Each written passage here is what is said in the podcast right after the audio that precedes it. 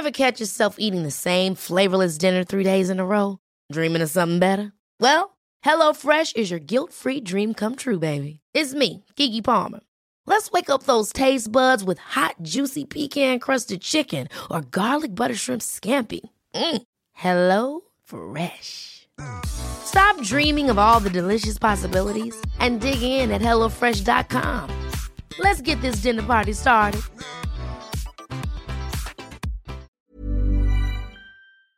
Et maintenant, c'est l'heure des couilles sur la table.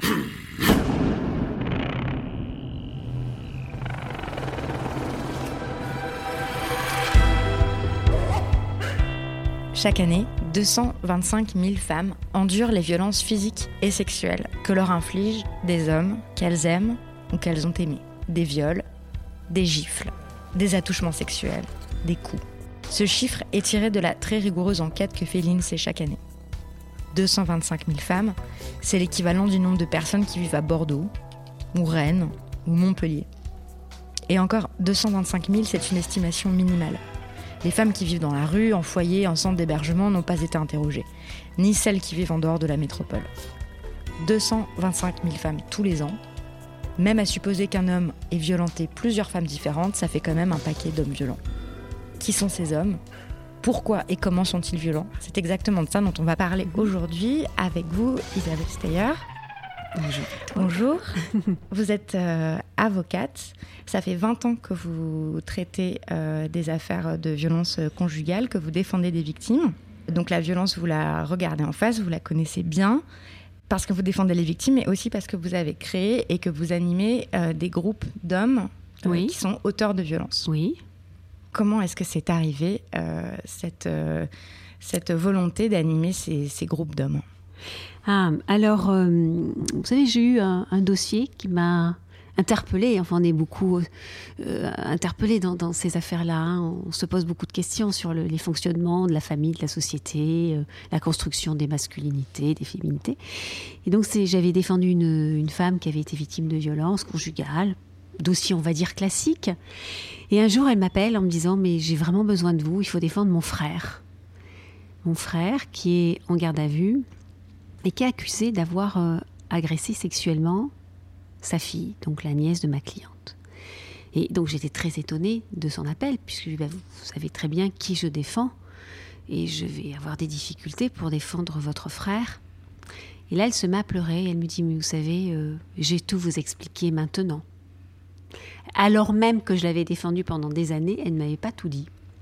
Et elle ne m'avait pas dit qu'elle avait été violée par son propre père et que son frère, qui était actuellement en garde à vue, était derrière la porte. Et que pendant longtemps, il, il s'est reproché de ne pas avoir ouvert cette porte pour venir euh, défendre sa sœur et pour s'interpeller. Mais qu'est-ce qu'on peut faire face à un père hein Et là, c'est lui qui reproduisait ce schéma-là sur sa fille. Enfin, pas aussi grave, puisque c'était pas des viols, mais des agressions sexuelles. Mais lui, par contre, reconnaissait les faits. Et s'expliquait et euh, acceptait de reprendre son histoire à zéro et donc maintenant d'ouvrir la porte. Et c'est dans ces circonstances-là que j'ai vu ce qui, maintenant, tout on le sait, hein, mais c'était il y a 20 ans, on en parlait très peu, le lien entre la femme victime et l'homme auteur. À ce point-là, le lien. Et, et les secrets de famille que l'on garde, y compris quand on a accédé à la parole comme elle, y compris lorsque l'on a décidé de dévoiler, y compris lorsqu'on a eu euh, a priori une défense qu'elle estimait, puisqu'elle m'avait rappelé, on ne dit jamais tout. Et là, ben, le, le frère a été- s'est projeté dans la, la posture inverse, la posture de l'agresseur. Mais est-ce à dire que la plupart des hommes qui sont violents ont été eux-mêmes victimes de violences à un moment ou à un autre dans leur vie, notamment dans l'enfance? Alors, pas systématiquement, mais ce qui pour vous est une violence ne le sera peut-être pas pour moi, ou, ou vice-versa. Donc, ils ont tous subi ou analysé un événement qui, pour eux, ont modifié le cours de leur, de, leur, de leur vie, de leur analyse des choses. Ça peut être tout simplement, enfin, tout simplement, être un divorce. c'est classique un divorce. On dirait plus au jour d'aujourd'hui que c'est une violence, un divorce. Mhm. Eh bien, des, des enfants peuvent subir ça comme une violence. Je ne sais pas comment ça a été dit, présenté, comment ils ont vu leur père, leur mère. Donc, il y a eu un, un craquement dans leur vie d'enfant qui n'a jamais été réparé, évidemment. Et après, ils se sont construits avec euh, cette fêlure-là. Et donc, euh, euh, il va falloir reprendre ça. Mais ce qui est intéressant dans un groupe de parole, c'est que justement, euh, souvent les hommes n'ont pas parlé, n'ont pas parlé de leur histoire victime et de leur histoire auteur. Si victimes ils sont évidemment. hein. Donc les hommes se taisent et ont beaucoup plus de difficultés à parler que les femmes, parce que je crois que les canaux de dévoilement des violences des hommes existent peu, alors qu'il y a des, des canaux de dévoilement des violences pour les femmes qui sont... Bon, il y en a les numéros verts, on a des tas de choses qui sont dites maintenant. Même si très peu de femmes, quand même, proportionnellement, portent Exactement. plainte. on même on si- est tout à fait d'accord. hein. Hmm.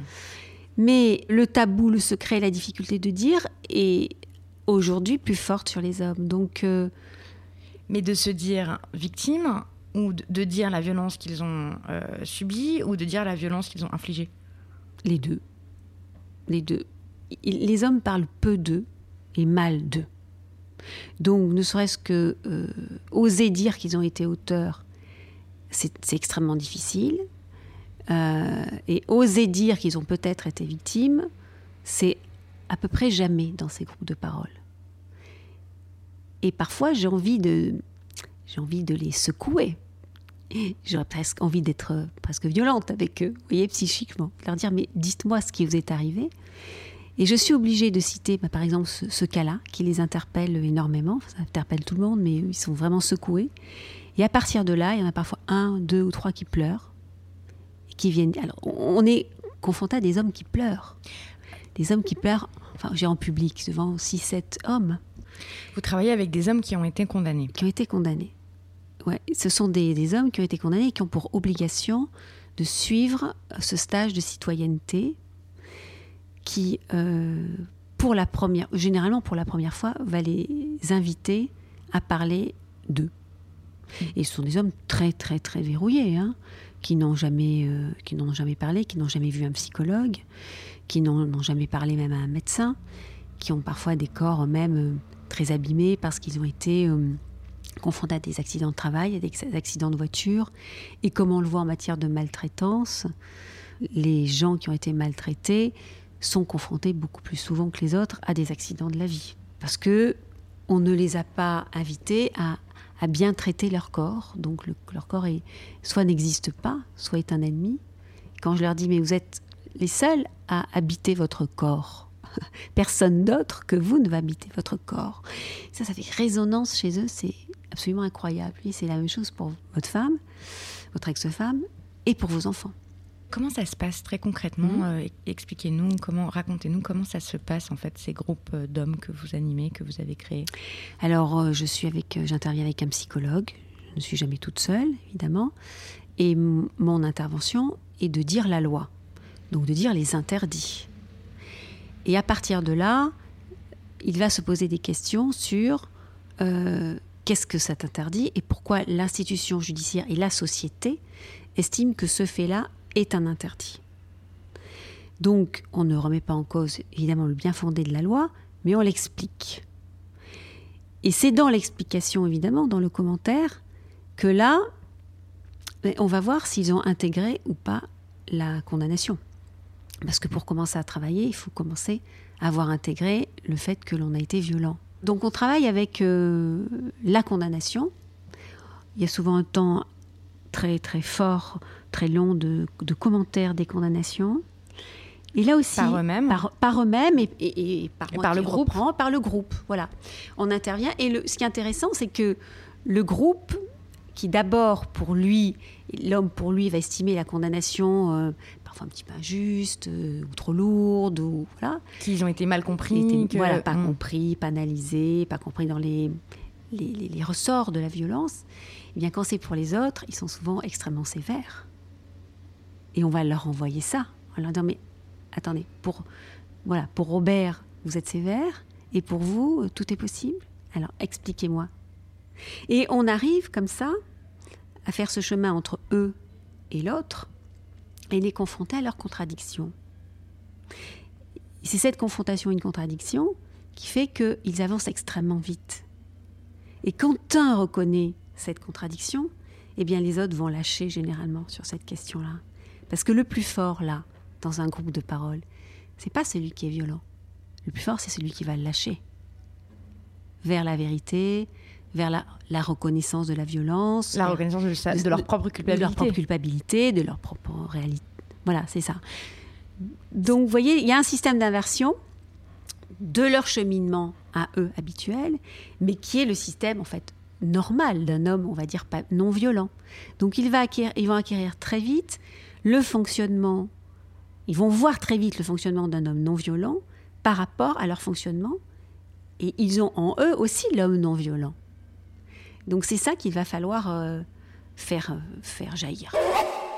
Mais euh, c'est vraiment fascinant ce, que vous, ce que vous racontez là pour moi, parce que vraiment à titre personnel, moi je m'interroge beaucoup sur pourquoi c'est tellement difficile mm. de reconnaître la culpabilité, mm. notamment dans les affaires de, de, violence et de violence de genre. J'ai l'impression que c'est qu'il y a un déni très très fort en fait de la part des auteurs. C'est-à-dire qu'on entend énormément de victimes parler, mais on n'entend pas ceux qui ont infligé les violences en mm. parler. Euh, et j'ai l'impression que c'est quelque chose de spécifique aux violences de genre. Tout à fait. Pourquoi c'est tellement difficile? Bah Parce qu'il faut parler de soi. Et, les, les, hommes violents ne parlent jamais d'eux. Ou parlent d'eux euh, en termes de, vie professionnelle, de vie sociale, de vie euh, de voiture, de vêtements, enfin d'apparence, mais n'ont pas accès à, à ce qu'ils sont eux. À leur intériorité? À leur intériorité, oui. Ah, donc, euh, soit parce qu'on leur a peut-être appris qu'il faut être fort et qu'être fort, ce n'est pas parler de soi. Alors, avec une éducation pareille, évidemment, si eux-mêmes, petits garçons, je suis fort et je ne dois pas parler de moi et je dois tout subir, si le petit garçon subit des violences, puisqu'il faut être fort, il ne va pas les dire. Mhm. Alors que ce sont des violences aussi légitimes que celles que subissent les petites filles. Mais lui, puisqu'il faut être fort, il ne va pas les dire. Donc, euh, il y a étant souvent enfant, une tolérance à la violence qui finalement presque plus forte chez le petit garçon que chez la petite fille. Oui, c'est pour ça qu'on peut dire que c'est vraiment un problème. on peut mieux comprendre pourquoi les hommes sont violents. C'est aussi un problème d'éducation. ça. Dès l'enfance, euh, de, valeurs euh, virilistes, etc. D'où l'intérêt. Euh, Sur, voilà la base. Qu'est-ce qu'être un homme? Qu'est-ce qu'être une femme? Il se trouve dans ces groupes de parole, on a des hommes qui sont très hommes, très, viril. Très viril, très mhm. macho, euh, et qui euh, défendent des, valeurs très classiques de la masculinité. Et donc euh, l'ouverture pour eux est d'autant plus difficile qu'ils ont été construits de ça, pétris de ça, et qu'ils ont transmis ça à leurs enfants. Donc ils ont une vision d'eux très, très classique, et une vision des petites filles aussi très classique. Donc c'est-à-dire que eux et leur couple ont transmis les, ben, les mêmes idées que, dont eux-mêmes avaient été pétris. Et dont ils ont souffert. Et donc, voilà, c'est ça, exactement. Donc, on, ouvre un peu le couvercle, vous voyez? Et ça, c'est très intéressant parce qu'ils tombent de très haut. Et de tellement haut qu'après, ils sont assez mal. Parce qu'ils disent, mais à côté de quoi je suis passé Et le deuxième euh, verrou, ou le deuxième, la façon de dénouer les choses, c'est ça s'est passé devant vos enfants. Et généralement, ils sont, ils sont aussi une relation très très fusionnelle avec leurs enfants, peut-être trop. Et devant leur, votre petit garçon ou votre petite fille, qu'est-ce que vous en pensez? Qu'est-ce qu'elle a pu analyser de ça? Et là, c'est un autre déclic, parce qu'ils ne se sont jamais posé la question de la violence faite devant leurs enfants. Et généralement, il y en a un qui va décrocher et qui va réaliser que c'est une transmission euh, tellement euh, même affective, puisque quand on, on est témoin d'une scène de violence, même donc victime d'une scène de violence étant enfant, eh bien la, transmission, elle se fait immédiatement. Il n'y a pas de d'analyse de la situation, il n'y a, pas de, filtre, voilà. Il n'y a pas de mots après, il y a pas donc euh, donc c'est déjà fait. Ils, vont réaliser que c'est déjà fait. Et donc ils vont se demander est-ce que c'est déjà trop tard pour mes enfants? Et ça c'est un deuxième choc. Donc vous euh, voyez, on, a énormément de, de clés pour arriver jusqu'à eux. Et ces clés-là, elles sont d'autant plus intéressantes que ben, une serrure chez l'un d'eux va ouvrir toutes les autres. Oui, alors pourquoi travailler en groupe, justement, en groupe de d'hommes? Parce que est-ce qu'il n'y a pas quand même un phénomène après le, enfin le groupe peut aussi avoir des effets euh, néfastes, non de, victimisation par exemple générale, de on n'a rien à faire là, oh, de pleurer sur leur sort. Enfin, on peut imaginer des, des mécanismes comme ça. Mais pour, pour vous, pourquoi ça a un sens de travailler en groupe? Alors, d'abord, ils sont tous très différents. oui, qui sont les hommes en fait qui sont dans ces groupes? Alors, ce sont des hommes qui ont été définitivement condamnés à des peines assez élevées donc pour des faits très graves. Pour des faits graves, des peines correctionnelles, hein, deux ans, trois ans. Ce ne sont pas les six mois de sursis qui se retrouvent dans ces, dans ces groupes-là. Et surtout, euh, ce sont des hommes qui sont extrêmement verrouillés. Ce sont des hommes qui n'ont jamais parlé d'eux, en fait. Hein. Ce sont des milieux souvent... Euh, plutôt des milieux populaires Des milieux populaires, voilà. Des milieux où on n'écoutait pas les enfants, donc où ils ont été éduqués à l'ancienne. Donc, euh, aller chez le psy, pour eux, c'est pas possible. Parce qu'aller chez le psy, c'est. Euh, vous savez, j'en ai un qui une fois m'a dit ah ben, c'est terrible hein, ce que je vais dire, mais je trouve ça très intéressant sur la, virilité. Il m'a dit moi, je, moi, je suis pas homosexuel, je vais pas chez un psy. Hmm. C'est terrible. Hein Et on a été obligé d'en prendre ça avec le psy. Ce qui était extrêmement intéressant sur qu'est-ce que le psy Déjà, qu'est-ce qu'un psy? Pourquoi est-ce qu'il ne veut pas y aller? De, de quoi a-t-il peur et à quoi peut-il l'aider?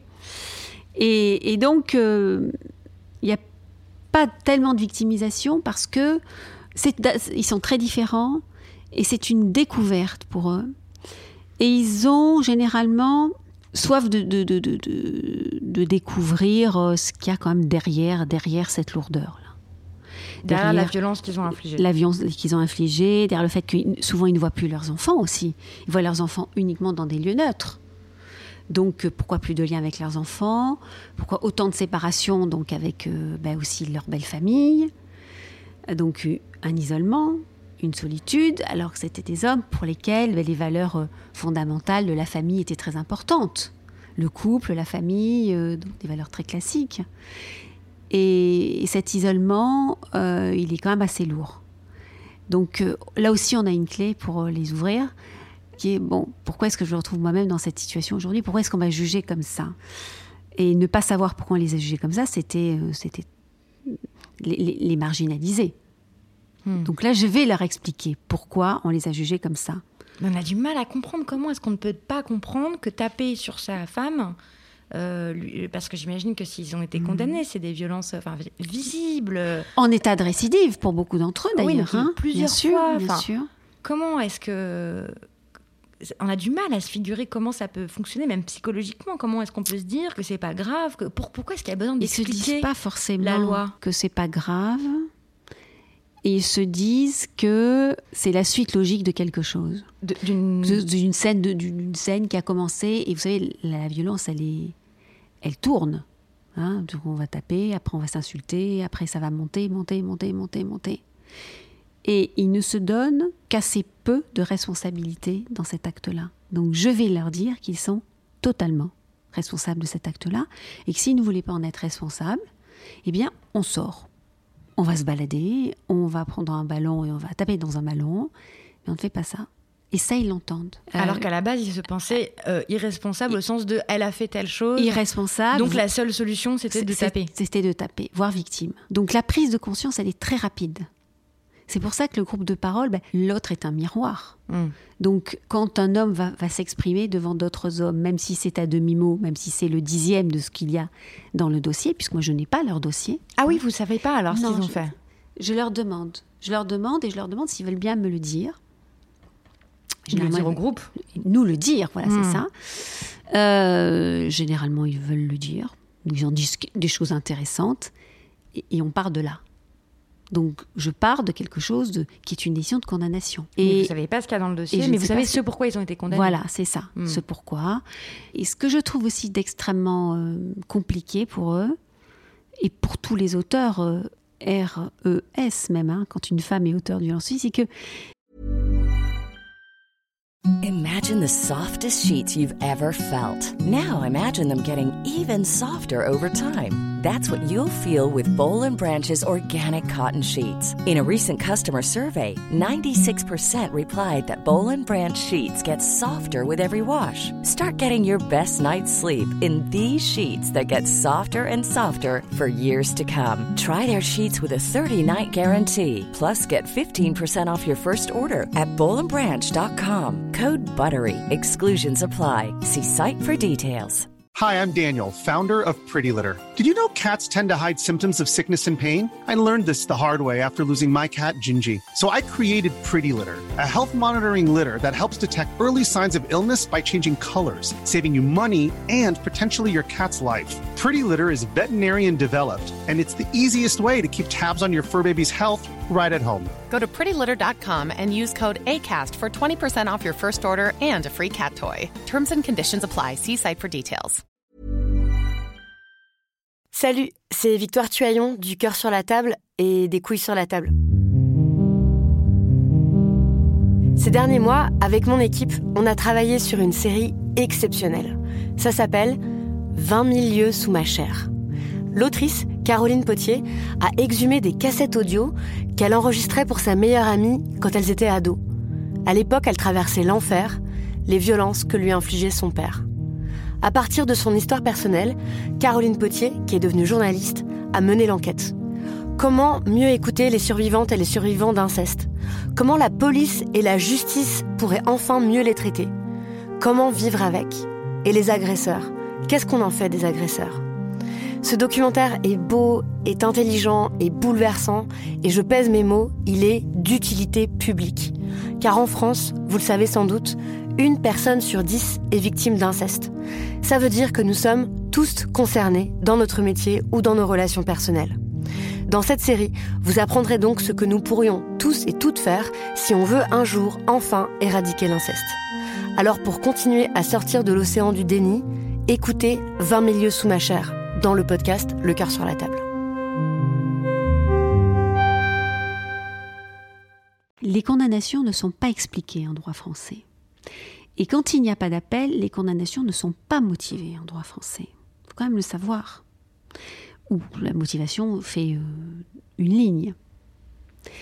Dans d'autres pays, comme par exemple le Canada, qui est très très spécialiste des affaires de violence, eh bien, lorsque un juge condamne pour des faits de violence, il va reconvoquer les parties et expliquer pourquoi, pour lui, représentant de la loi, les violences sont constituées. Et donc, il va le dire en tête à tête avec l'homme violent et la victime, pourquoi ces violences sont constituées?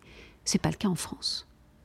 Non seulement c'est pas le cas, mais donc c'est pas expliqué par, par le magistrat, c'est pas expliqué du coup par l'avocat, qui souvent euh, ben, n'a pas de motivation dans la décision. Donc il sera obligé de lui dire, ben voilà, vous avez été condamné à six mois de sursis parce que vous avez commis des faits de violence tel jour, telle date sur la personne de votre femme. Mais, mais quelle explication autre il y aurait à donner que ça? J'ai du mal à imaginer. Euh, dans une démocratie, on motive. Mmh quelqu'un certainement divorcé, il y a une motivation. Pourquoi on fixe une pension alimentaire à 100 euros, à 200 euros, à 300 euros Il y a une motivation. Hmm. C'est dans les, fondamentaux de tous les États euh, démocratiques. De, droit, mais pas sur les condamnations euh, démocratiques. Donc, si vous voulez, actuellement, par un défaut de, de problématique d'engorgement des juridictions, il y a des motivations qui sont inexistante ou quasiment inexistante. Minimale, quoi. Euh, c'est une ligne. Ouais. Quand il n'y a pas d'appel, c'est une ligne.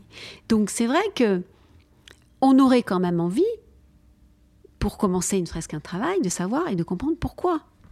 Moi, parfois, j'ai aussi envie de savoir quel raisonnement le magistrat hmm. a utilisé pour que moi-même je puisse l'expliquer à mes clients en leur disant attendez monsieur c'est pas possible vous vous défendez des hommes euh, il peut m'arriver quand ils plaident coupables quand ils sont dans une démarche de travail psychologique, quand ils sont dans une démarche de compréhension pour éviter tout ça, oui. S'ils sont dans le déni, je ne les défends pas. On est bien d'accord. D'accord. Hein?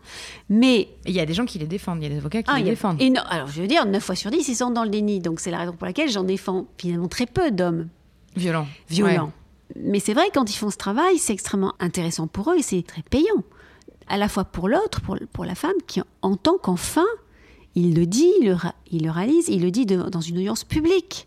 Attention, une audience publique, c'est, je sais pas, 50 personnes qui sont là, tout, enfin, tout dépend de la taille de la, salle, mais c'est moins 25 personnes, c'est tous ceux qui sont amenés pour se faire juger, c'est, du monde, c'est, le président, c'est souvent la, victime arrive avec sa mère, avec son avocate, avec quelqu'un qui va, va pas la laisser seule après. Donc, euh, euh, c'est pas dire en tête à tête. Hein. Il y a une reconnaissance publique de sa propre culpabilité. de sa propre culpabilité. Et, Et cela, vous pouvez les défendre. Cela, je peux les défendre. Mm. Et de ce qu'ils ont fait, pourquoi ils les ont fait, dans quelles conditions. Rien, ça ne se justifie pas, mais on peut expliquer les choses. Mhm. Voilà. Et, et ça, je trouve que c'est très, euh, c'est très intéressant parce que pour la première fois, la victime va entendre ça. Et à partir de ça, je peux vous dire que euh, déjà, elle va mieux. La victime, elle dit Mais je suis comprise, tu le comprends maintenant. Mhm. C'est c'est tard, oui, c'est tard, c'est trop tard puisqu'ils divorcent, mais ils le, com- ils le comprennent. Ce sont aussi des hommes qui vont être amenés à engager une deuxième vie euh, amoureuse. Alors justement, Voilà. moi j'ai toujours entendu dire, euh, je crois que c'est quelque chose qu'on entend très souvent à Oui. propos des auteurs de violences conjugales, on dit euh, un homme violent, il sera toute sa vie violent. Oui. C'est-à-dire que, et on dit aussi Mhm. que si un homme euh, nous frappe ou est Mhm. violent euh, Mhm. avec nous, il faut partir tout de suite parce qu'il va recommencer, Oui. c'est obligé. C'est vrai. Et oui, parce qu'il faut détricoter cette construction de relation à l'autre. Tant que c'est pas compris et détricoté. Mais eh est-ce que ça peut l'être? C'est ça ma question. Parce que vu qu'on dit que ça- un homme violent, il va recommencer. Écoutez, oui, c'est vrai qu'un homme violent recommence. Mais il y a une expérience. Alors ça va pas à l'encontre aussi de tout ce que je plaide, tout ce que je vous dis, mais je veux dire, dans, dans le 1%, on va dire 2, ou 10%, c'est très difficile à évaluer, 10% d'hommes qui reconnaissent les violences. On est dans ce créneau-là. Mais ce créneau-là, le 10%, il peut peut-être venir, euh, peut venir s'élargir, je, je l'espère. Hein. Eh bien, dans ce créneau-là, vous avez quand même à Douai un avocat général qui avait décidé, dès qu'il y a une plainte, de poursuivre et surtout de tout de suite séparer l'homme violent de la victime. Mhm. De le mettre dans, un- de force hein, dans un foyer Emmaüs, c'est un contrôle judiciaire, une mesure du contrôle judiciaire, et de le faire euh, condamner ou pas, de le traduire devant le, le- le tribunal correctionnel dans des délais assez courts de trois semaines. Mais pendant trois semaines, cet homme-là, il se retrouve tout seul, dans un foyer Emmaüs, sans sa famille, sans ses affaires, sans rien avec ce qu'il avait construit, et avec d'autres hommes violents, eh ben, je peux vous dire que on a très peu de récidives dans ce type de situation-là. Ah bon? Et oui. Et ça veut dire quoi? Ça veut dire que la séparation, l'isolement, donc euh, la solitude, le, le- le- le désespoir finalement d'avoir tout cassé, hein, fait que c'est une prise de conscience. Qu'est-ce qui fait que euh, des gens qui, euh, des gens vont chez le psy? C'est parce qu'ils sont tellement malheureux que leur souffrance est insupportable et que donc on va chez le psy. Mhm. Eux, c'est pareil, leur souffrance va devenir tellement insupportable qu'ils vont être amenés peut-être à reconnaître les faits, puis aller chez le psy. Ou à en vouloir à la terre entière, on peut imaginer. Ou en vouloir à la terre en terre. Mm. Tout à fait. On, on peut avoir ce, ce cas de figure après, dans certains cas, heureusement rarissimes, à vouloir aller plus loin et tuer la victime. hein. Ça peut arriver aussi. hein. Il ne faut pas être dans l'angélisme. hein. Mhm. Euh, malheureusement, il y en a eu des comme ça. Oui, oui, il y a Très quand même. célèbre, euh, Ah ouais, ouais, hein. Et donc si, et alors là justement, s'ils violent le contrôle judiciaire, s'ils sont dans, justement, c'est une, euh, entre guillemets, une salope, elle euh, m'a dénoncé, elle raconte n'importe quoi, et elle veut récupérer les enfants et la maison, eh bien, euh, s'il euh, il donne un coup au, au contrôle judiciaire, s'il viole le contrôle judiciaire, il faut tout de suite une révocation du contrôle judiciaire. La, la victime est vraiment en danger. Hein. hmm. Et là, c'est ce que ne veut pas entendre aussi l'institution judiciaire, c'est-à-dire que dès qu'il y a violation du contrôle judiciaire, il faut impérativement protéger la victime qui est en danger de mort. Là, hein.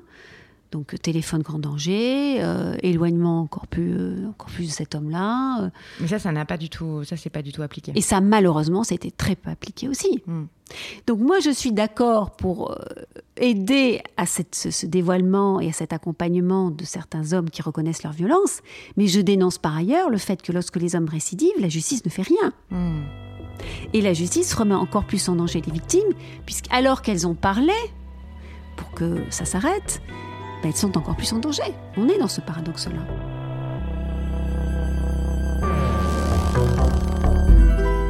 Mais vous, vous, vous défendez des, des victimes. Est-ce que c'est pas difficile à, à tenir ces, ces deux positions? Enfin, quel lien vous faites entre les deux en fait Mais vous savez, les victimes, 9 fois sur 10, elles me disent euh, Je veux qu'ils changent.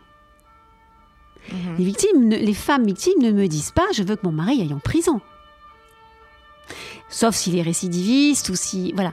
Mais mes clientes me disent mais moi ce que je veux et c'est en ça que les femmes sont très crédibles, alors qu'on vient nous dire régulièrement qu'elles peuvent déposer des fausses plaintes pour, euh, pour avoir gagné leur divorce. Non, je dis non. Les femmes, qu'est-ce qu'elles disent? Elles disent, mais je veux qu'ils s'arrêtent. Je veux qu'ils se fassent soigner. Ce matin, j'ai encore eu trois rendez-vous de, personnes, de, femmes, de, d'hommes qui, travaillent, qui, ont des, qui sont a priori intelligents, qui n'ont pas raison, aucune raison de, ne pas l'être. Et elles m'ont dit, mais moi, ce que je voudrais, c'est que ils s'arrêtent. Donc la demande, y compris de ces femmes-là, parfois même de dire je voudrais, savoir à quel juge je dois m'adresser pour qu'il se fasse soigner. Mais ça n'existe pas. Cette demande n'existe pas. Elle, ce qu'elle voudrait, c'est qu'effectivement, cet homme-là, il réalise la gravité, qu'il euh, se fasse soigner et éventuellement que euh, ça puisse, si ce n'est s'arrêter, euh, se gérer. Mais c'est possible, ça, vous croyez? Ah, c'est très difficile. Oui, c'est 10% des hommes violents qui acceptent de se faire soigner. Hein. Donc, si vous voulez, le 10% des femmes qui déposent plainte, on peut le mettre en perspective avec les, seuls 10% des hommes qui ont été condamnés qui acceptent de se faire soigner. C'est résiduellement presque rien. Je suis d'accord. Mais je pense que c'est bien que ces hommes soient aussi des images, des symboles de ce que les vrais hommes, ce sont les hommes qui acceptent leur fragilité d'homme, non pas ceux qui ne l'acceptent pas. Oui, donc ça implique de reconnaître sa part d'ombre, ses, difficultés mhm. euh, Exactement. et la violence qu'on a, qu'on a infligée. Bien sûr. Qu'est-ce que vous, vous pouvez dire des, hommes violents? Alors là, on a parlé de ceux que vous, vous suivez dans, dans les groupes, hein, et mhm. puis après, il y a ceux que vous connaissez dans les dossiers, en fait. Et eh oui. Qu'est-ce qui est violent? Alors... Euh, Est-ce qu'il y a un profil type? Il y a un profil type dans le fonctionnement intrafamilial des, hommes violents. C'est-à-dire que ce sont des hommes qui, euh, qui ont une relation fusionnelle avec leur femme et qui n'acceptent absolument pas de euh, bah, le dialogue que l'on a actuellement ne serait pas possible. C'est-à-dire que si je ne suis pas de votre avis, il va devenir violent. La relation d'altérité n'existe pas. Donc soit ils seront fusionnels avec leur épouse, ou leur épouse seront fusionnelle avec eux, Soit s'ils ne sont pas en accord, ou si leur épouse ne sont pas d'accord avec eux, la violence va arriver. Dire tu n'as rien compris, tu es conne, euh, c'est toi qui es nul et c'est moi qui sais tout. Donc avec une survalorisation de son fonctionnement à lui, de ses idées à lui, et un dénigrement de l'idée de l'autre. Alors que dans un couple, on peut tout à fait euh, ne pas être d'accord sur plein de choses, y compris dans l'amour. on peut ne pas être du même parti politique, on peut. Voilà. Enfin, quand un couple est sain. Un couple est sain, bien sûr. Mhm. Et donc là, on a euh, déjà ce fonctionnement-là. Le deuxième point, c'est que euh, ce sont des hommes qui sont devenus violents au moment de la naissance d'un enfant. Parce que, bah, dans la mesure où on est fusionnel et dans la mesure où la femme doit lui appartenir, on a une troisième personne qui va arriver, qui est le bébé. La troisième personne, elle va jouer un peu l'instant séparatrice entre monsieur et madame. Elle va être là. Alors, euh, ce sera plus monsieur l'objet de tout l'amour du couple. Et donc, il va falloir le partager avec, pour eux, hein, entre guillemets, le partager. Hein, je dis que ça se décuple, mais avec un enfant.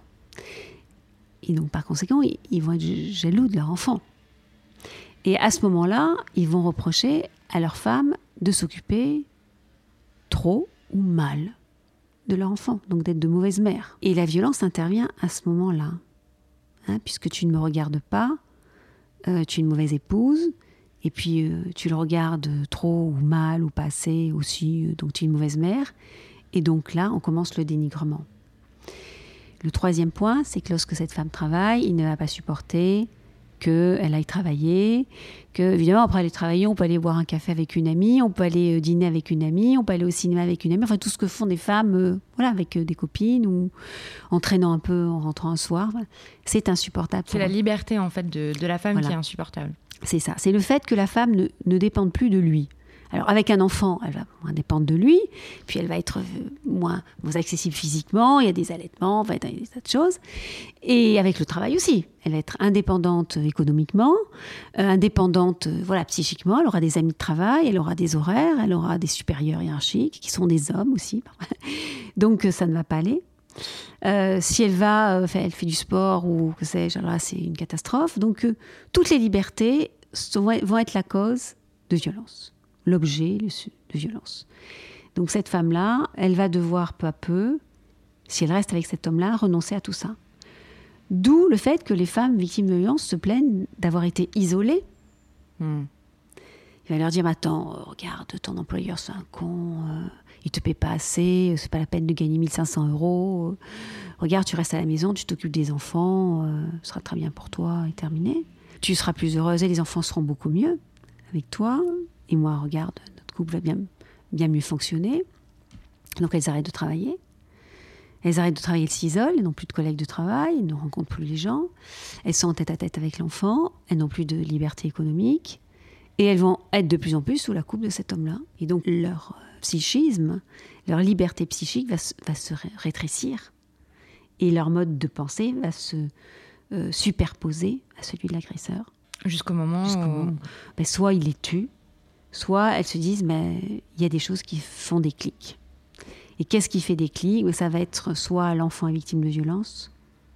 Généralement, c'est ça. hein. Soit elles se sont vues mourir, soit l'enfant est victime de violence. Donc, ce sont ces deux gros déclics.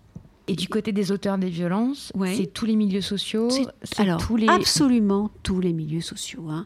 D'ailleurs, ce ne sont pas que les hommes alcooliques qui sont auteurs de violences conjugales, ce, n'est pas que, ce ne sont pas que les, les- les ouvriers qui sont auteurs de violences conjugales, surtout pas. Et d'ailleurs, plus on va monter dans l'échelle sociale, plus euh, les choses vont être difficiles. À la fois pour la victime, pour arriver à les dévoiler. Pourquoi? Parce qu'elle va se dire, bah, il a de l'argent, il a du pouvoir, il a des connaissances, il va être très bien défendu. C'est vrai. Mais elle aussi, elle a tout ça. Si un homme comme lui, aussi bien, je dis, mais attends, cet homme qui est si génial, vous a choisi pour femme, c'est que vous êtes aussi génial. Mhm. Vous devez y penser à ça. Donc vous aussi, vous allez remettre en place eh ben, tout le monde et tout le système. Et, Et aussi pour ceux qui sont auteurs de violences, et alors pour ceux qui sont auteurs de violence aussi, parce que plus on monte dans l'échelle sociale, moins c'est avouable, plus c'est tabou. Et oui, euh, un, un avocat auteur de violence conjugale, c'est extrêmement tabou. Un magistrat auteur de violence conjugale, c'est tabou. Un directeur de société, c'est tabou. Euh, donc euh, eux-mêmes vont avoir beaucoup de difficultés à le reconnaître. Et donc euh, là aussi, on, on- donc on aura des dossiers qui sont beaucoup plus difficiles. Pourquoi? Parce que ce sont des hommes qui sont aussi s'adapter à l'interlocuteur, plus que d'autres. Et ce sont des hommes qui seront très conseillés. Donc, mon conseil aussi aux femmes, c'est de leur dire, mais il faut absolument être conseillé par des avocats très spécialisés depuis le début.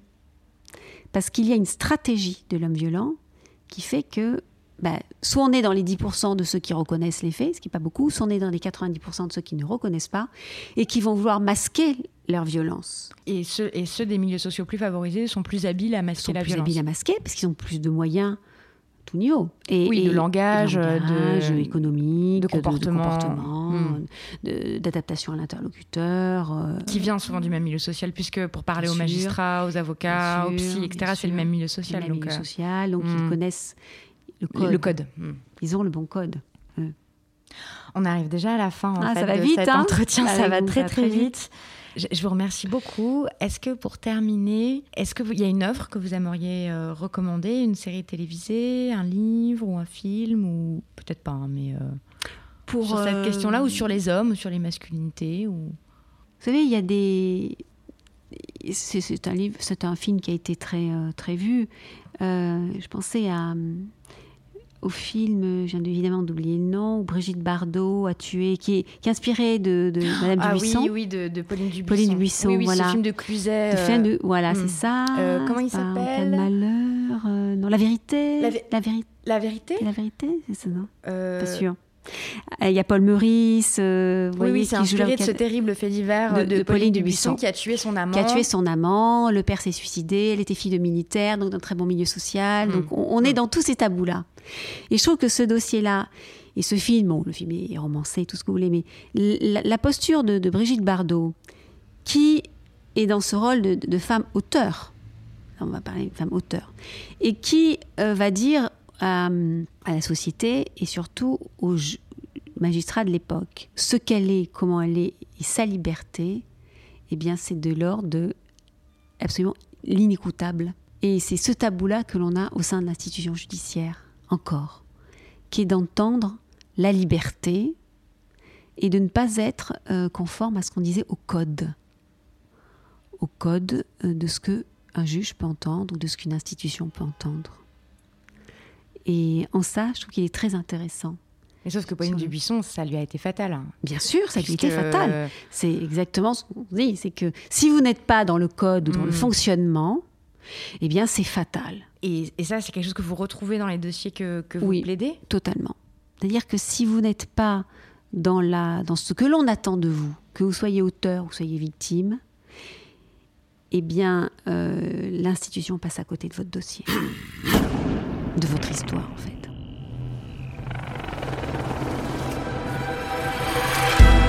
Merci beaucoup. Avec plaisir, ça a été un moment de, grand, grand intérêt. hein. Merci pour vos questions. Merci. Merci d'avoir écouté cet épisode. Euh, je suis toujours très curieuse d'entendre vos retours, de savoir si vous en avez parlé autour de vous et si oui, ce que cela a pu susciter comme euh, discussion et réaction. Vous pouvez m'écrire à les couilles sur la table at binge.audio ou alors sur euh, Facebook et Twitter et toutes les références des œuvres. de l'œuvre notamment dont on a parlé, des chiffres, etc., sont à retrouver sur le site de binge.audio. Merci et à bientôt. Binge audio. Ah non, binge.